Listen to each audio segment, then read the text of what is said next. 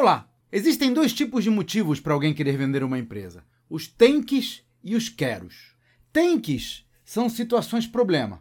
Idade avançada, sobrecarga de trabalho, problema de saúde, até insegurança por ter todos os ovos na mesma cesta, por exemplo. O empresário é quase obrigado a vender o um negócio. Por isso o termo, ele tem que vender. Já os queros são motivos legais.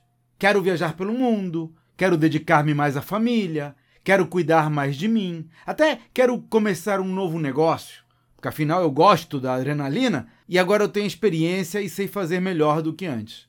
Lamentavelmente, a maior parte dos empresários que eu conheço só pensa em tornar a empresa vendável por causa dos tanques.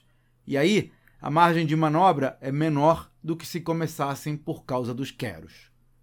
Esse é o tipo de questão que eu abordo nos meus treinamentos para mostrar aos empresários como não cair na armadilha da procrastinação.